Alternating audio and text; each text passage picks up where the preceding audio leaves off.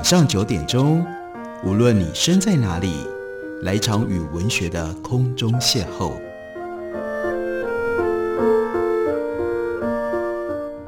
杨照谈书，邀您一同遨游文学世界，认识古今中外的经典之作。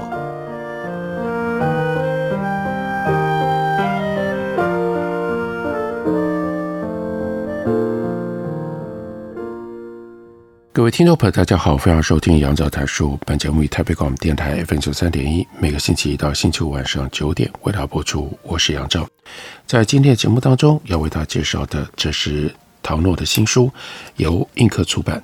这本书的书名叫做《我播种黄金》。我们来跟大家稍微提示一下，唐诺这位作者在书里面给我们的他的简介也蛮有意思的。一九五八年出生，台湾宜兰人。台大历史系毕业，现在从事自由写作，不是专业球评，早期却以 NBA 篮球文章广为人知；不是专业的推理小说评论者，但是著有特定特别的唐诺风格的推理小说导读；不是专业的文字学者，不过他写过《文字的故事》这本书，在出版的那年囊括了台湾的三大好书奖。另外有镜头。这过去我们在节目当中为大家介绍过，这本书获得了金鼎奖文学图书奖。另外一本书在节目当中之前也跟大家介绍过，书名叫做《我有关生育、财富和权势的简单思索》，得到了台湾文学经典奖。他唯一的专业头衔是作家兼资深读者。唐诺所写的这本新书，先告诉我们，他说。我现在多年了，就放弃做一件事，那叫做写本书来劝说那些从不读书的人开始读书。我自己只会使用文字，所以呢，当然要写一本书来劝不读书的人读书，这是个悖论。他说，如今我很可能得要把我说话的对象再缩小范围一次。收在我播种黄金这本书里的文章，倘若。他明确的限定每一篇，他写八千字，而且呢是分成两段，前段四千，后段四千。如果之前有接触过唐诺的文章，了解他的风格的人知道，八千字对绝大部分的作者，尤其是在当今的流行状况底下，这是长文，甚至很多人来说，这叫做超长文。可是从唐诺的角度，以唐诺的标准。这是他的自我限制，这已经是他把他的过去习惯的长度，经过了大幅的裁剪，才会变成只有四千四千加起来的八千字。所以他就说：“我得要略去一些基本介绍，假设人们多少知道这些书和这些书写者，假设人们甚至读这本书已经读过不止一回，否则我们会难以多说下去。”多想下去，会一直困在开头，在原地打转。唐诺就说：“我始终记住，文字是很后来才发明的，在人们已经熟练说话几百万年之后，比诸语言，文字无疑相当程度的不生动、不栩栩如生，放弃掉大部分的音乐力量。”这里他一段插话，有一个提示，告诉我们，语言最大的说服力，或许并不来自于犀利。而是音乐、声音、节奏、表情，如同心跳逐渐合一的效应。语言与音乐同在，同样比文字早了几百万年。如此的代价，文字就得做出某一些语言做不了的事情，才算值得，才算完满。要不然，要文字干嘛呢？所以，文字得要设法走得远一点，走到语言消散走不到的远处。向前思索的远处，向后记忆的远处，还有所有事物内部非常精致的远处。昆德拉曾经说过的“没有远方”和文字的日渐衰败是同一回事。在这篇前言要结束的地方，唐诺引用了魏吉尔，这是在《神曲》当中设定的但丁进入到地狱炼狱的。引路人。维吉尔他的史诗《艾尼阿斯纪》站在时间大河上一个很特别的点，那就是史诗不再是人们无意识的代代口语流传而成的，而由维吉尔一个人从头到尾孤独的书写。这个时候，史诗就不再是语言，而变成了文字。波赫斯就有了这么一段非常精彩的实例说明。他说：“维吉尔不说雅盖亚人趁夜的间隙进入特洛伊城，而说利用月光的友好静谧；不说特洛伊城被摧毁，而说特洛伊城毅然逝去；不说命运多舛，而说诸神对命运做了不同考虑。为了要表达我们今天所谓的泛神论。”维吉尔给我们留下了这样的句子：“朱比特存在于万物当中。”维吉尔没有谴责人好战的疯狂，说那是对铁的钟情。他不说伊尼亚斯和女预言家穿过阴影，孤零零走在幽暗的夜晚，而写成了穿过阴影，幽暗的走在孤零零的夜晚。这是非常细微，但也非常有意思的。差异，从语言到文字，文字当然也就多了许多的开展跟可能性。在这本书，我播种黄金是一纸书单。唐诺在这本书里为我们重读介绍，并且刺激我们去读、去重读几本他选出来的书。他选了没有维尔的《白鲸记》，开头他一定是这样问。为什么读《白鲸记》？然后他给了我们简要的答案，因为我们很多人可能许久没有读这样子的小说了，而且我们应该也不再这样写小说了。但那样恢宏的景观，我们仍然应该深深的记得，以至于让我们才不至于变得琐碎、斤斤计较，而且屡屡相互憎恶。《白鲸记》写于一八五一年，书写者是美国人。梅尔维尔，地点不重要，那就说是美国东北角最早移民地点——新英格兰的十三州。人呢，是才刚乘坐五月花号到来没多久的英国清教徒。也就是说，新天地住的其实是老欧洲人，而不是真正的原住民，融合着也相互排斥着相当程度的文明和原始，大致如此。小说说的是一个捕鲸。现在不再被允许的故事，但是在海洋这个广袤的、泯除了时间感、空间感以及几乎全部差异的神奇舞台，逐渐浮现出来的，却是像雪山一样、神话一样，似真也似魔的巨大无朋白鲸 Moby Dick，以及上天入地疯狂追猎他的皮阔号独角船长阿哈，最终让这个故事。成为宇宙的象征，还有一面镜子。我们听过这样的说法，说《白鲸记》是大小说，是史诗小说。但比较精致的说法，应该是有引用波赫士这部作品，把小说带回到它的源头，也就是史诗。昔日神话里的北欧人把海洋命名为巨鲸的道路，人本来就是鲁莽地闯进到这个不属于。人的世界。稍后写自然世界的 Jack London，他写过一部小说叫做《海狼》，他如此描写一场海葬。他说：“我只记得海葬典礼的一部分，那就是尸体应该丢入海中。”《白鲸记》不需要别人来解释，他要我们做的只是直接阅读，某一个字词还没学会也无妨的直接读，然后接近平等的交谈。我们说，《白鲸记》当然已经是用文字写成的，但他回头模仿着口语说故事的必须要明朗的这种形式，话语在说出口的那一刻就被听懂了。如果有所隐瞒，不过是说故事的那种职业记忆性的吊人胃口而已，诱着你吓你。唯一犹疑不定的是小说的通体寓意，这其实不怪我们读者自己想不清楚。这一百多年来。更多经验丰富的阅读者、研究者也无法确认，所以争议不断。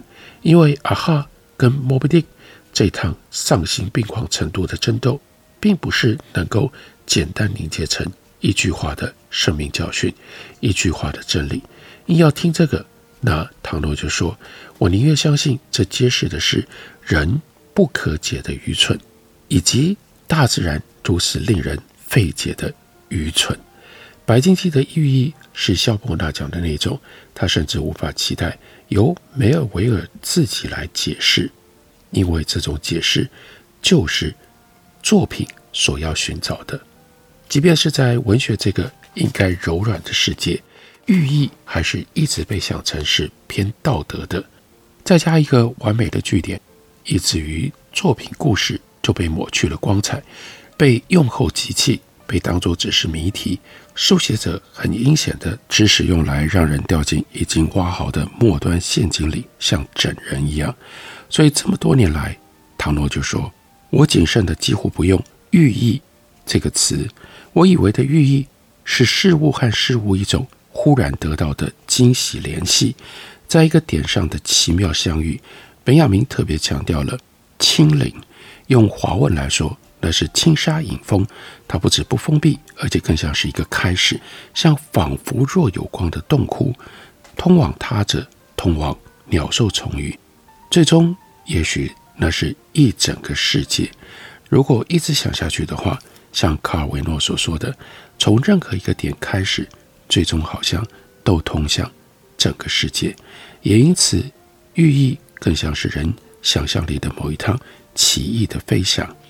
象征应该大于意义，应该要有多重的寓意，而《白金记》就是这样一部有多重寓意的书。我们休息一会儿，等会儿来继续聊。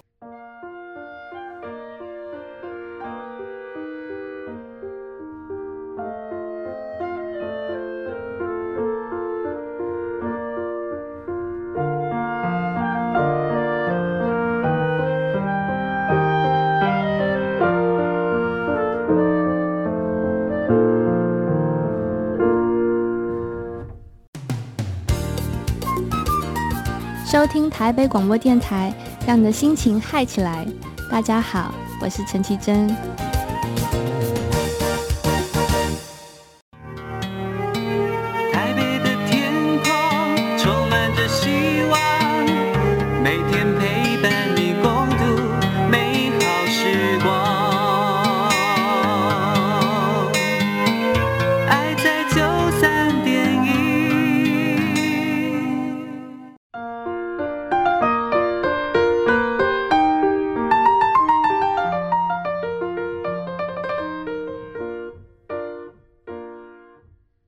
感谢你去收听《杨照谈书》。本节目以台北广播电台 FM 九三点一，每个星期一到星期五晚上九点，为大家播出到九点半。今天为大家介绍的，这是印刻文学的新书《我播种黄金》，作者是唐诺。唐诺在这本关于书的书里面，为我们解读了几部书，其中有大家非常熟悉的，也有少数几本可能你很陌生，就来特别提一下，列在唐诺的书单里。有旧恶的作家 Herzen，他所写的回忆录《我的过去与思想》。Alexander Herzen，他是一八一二年出生在莫斯科，家世显赫，非常的富有，但早早走上了反抗之路。才二十岁出头，他就遭到流放。一八四七年，他正式去国，从此就变成了流亡者，一直到一八七零年逝世。用他自己写给马志尼的信里面所用的语言的话，那是十三岁以来，我就致力于一个信念，在一夫旗帜下迈进，奉个人绝对自由之名，反击一切强加的权威，反击对自由的各种剥夺。我要像一个道地的哥萨克人，像德国人所说的“只手擎天”，继续我这一场小小的游击战。那是一个人的战争。可以想成是科层那一整代俄国知识分子他们的反抗形态倾向，在那个时代说是反抗，还不如说是启蒙，因为才开始，一切都还太早。俄罗斯这个时候要学、要改、要建造的东西实在太多了，远远大于、多于、复杂于任何一种可想象的政治主张。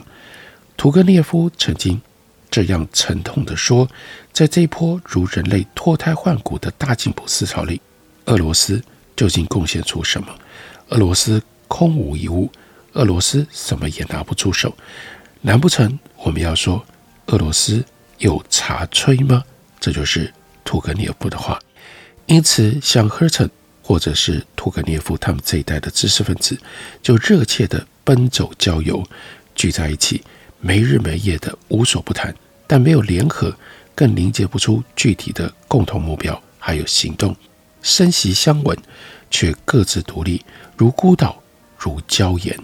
这在日后当然遭到了各种不同的嘲讽，但也正因为这样，他们少掉了束缚，更不必自我切除，好挤进到某一个公约数式的团体当中。不止掌权者穿制服。外围行动的反抗者的制服，在这种团体里往往更谨慎、更脱不得，这是通则。因此，这个时候的俄罗斯的知识分子，他们更富个性，心思宽广、自由。如果你真的够优秀，往往会比有着各种时间优势的下一代、下下一代秀逸知识更好。为什么？因为更自由，更无拘无束。一个人的战争，如果我们聚焦来看，确实就是赫茨他本人没错。尤其是一八四八年长夜的那个赫茨，一八四八之后的俄罗斯整个师生像是快要死去了。说只靠赫茨一个人顶着，这并没有太夸张。那个时候已经流亡在西欧的赫茨，一个人办杂志，一个人创立了俄罗斯史上第一家自由出版社。一个人写，不懈地写，凡是俄罗斯必须知道的、必须思索的，他无所不写。这些淋漓的谈论文字，输血一般源源进入俄罗斯母国，热切地流动在全俄罗斯的知识分子之间。据说在那个时候，就连沙皇都是赫茨的读者。一个人对抗一个帝国。一百五十年之后的今天，我们也许不再觉得很奇怪。日后世界各地各国的流亡者不也都这样？也只能这样吗？毕竟这是成本最低、最容易想得到，也最容易执行的做法。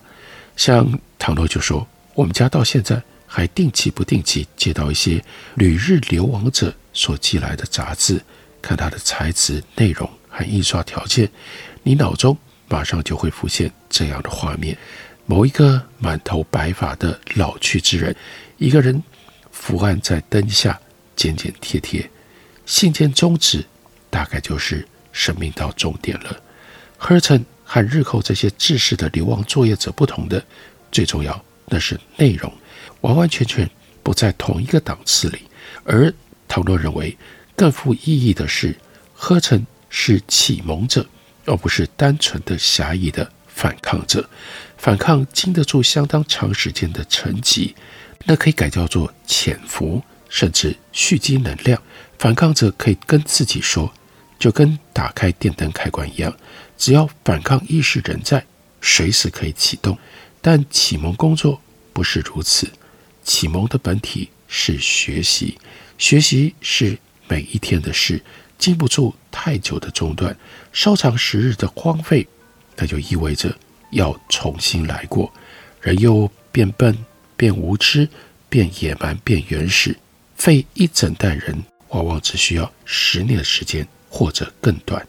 我们目睹过这样的事情，像是发生在大陆的文革，乃至于唐诺不无感慨地说：“此刻我们正亲身经历着。”台湾时下所谓的觉醒青年也是如此吧？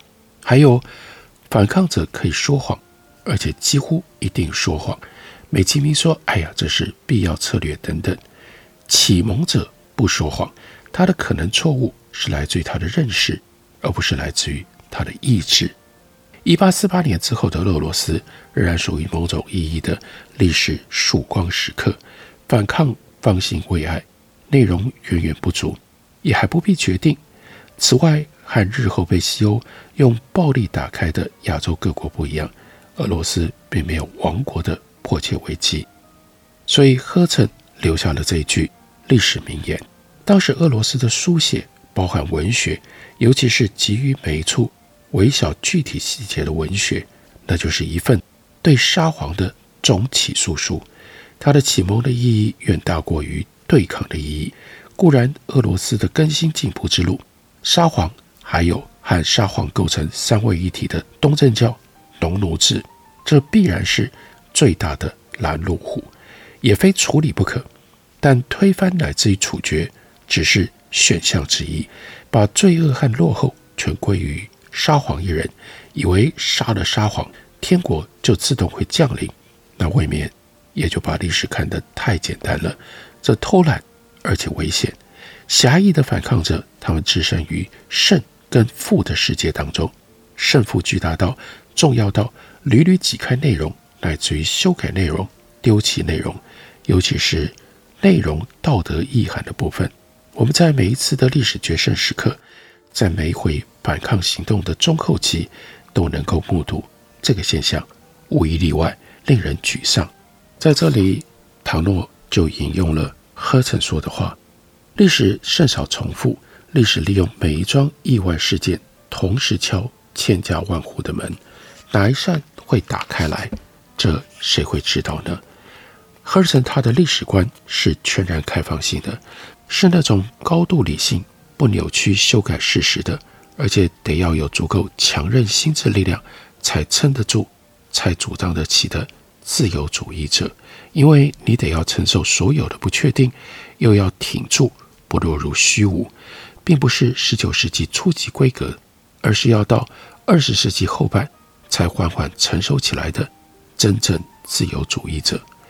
想想当时人们的认识水平跟渴望，想想黑格尔、马克思和他们妄如建构一个平行空间的种种封闭性的历史体系，亚历山大·赫尔岑注定是要孤独的。人类历史一直都是这样。水落，但不会石出，或比较仔细地说，一部分石出，一部分只是遗忘。这是读书的人必须要努力，也必须要忍受的。赫岑不认为历史有剧本，有任何人可以理解的潜在计划，更不用说那种有机性想象的意志，或者是那种封闭性体系的，把不配合的事实排除在外的，就只此一途的所谓规律。进步、文明等等，都不是历史自由的应许的注定的，而都是人的主张，人辛苦工作和创造的珍贵成果。终极来说，赫岑说，人类历史可能演化个千百万年，也可能戛然而止。某一颗彗星尾巴可能扫中我们这颗星球，灭绝掉一切生命，如此，历史就终结了。这件事情。就没有文章可做，也没有任何道德教育可言。事情会如何发生，没有保证。一个人的死亡荒谬无可理解，并不亚于全人类之死。这件事情很神秘，我们认了，没有必要拿来吓小孩。赫岑他也引述莎士比亚所说的：“历史是白痴所讲的凡人冗长故事，是一本疯子的日记。”历史的胜负，如果一定要说有什么稍稍明显的，我们可以小心翼翼相信的有限度通则。合成他隶属不同国度、不同时代的胜负结果，最后就指出了这一点。最终收割走胜利果实的，通常只会是那些折中者、妥协者，也就是赫岑口中的对角线、平庸，或者说至少得要有。足够比例的庸俗因素，大家可能都没有读过赫岑的《我的过去与思想》，不过借由唐诺的介绍跟解说，我相信这本书的意义跃然纸上，应该会引动大家的好奇心吧。唐诺的这本新书书名是《我播种黄金》，介绍给大家，推荐给大家。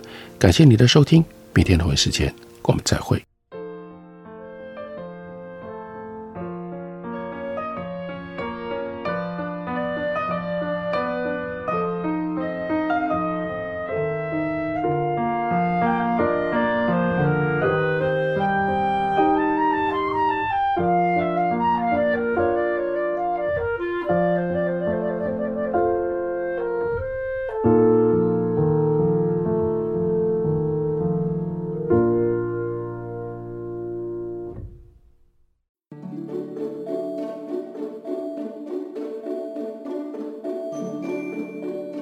公尺零点四趴，三公尺剩两个，十公尺。你在背什么数学公式啊？明天要考吗？不是考试啦，是有关温室效应的问题。你知道吗？当海平面上升一公尺，台湾零点四帕的面积会被淹没；海平面上升三公尺时，全台六都会就只剩下桃园和台中两都。那如果上升十公尺呢？到时候啊，全台八点八帕的面积都会消失了。尤其大台北盆地、南洋平原、台中彰化以南的海岸平原，很可能都会被淹没了。啊，这么吓人！那那该怎么办呢？我们可以多做一点，例如爱用当地食材，减少食品碳排放量；多搭乘公共运输工具，减少开车或骑机车的次数。而冷气温度也可以控制在二十六度到二十八度之间哦。嗯，还可以随手关灯拔插头，自备环保餐具，少用一次性就丢弃的商品哦。台北电台与您一起珍惜资源，爱地球。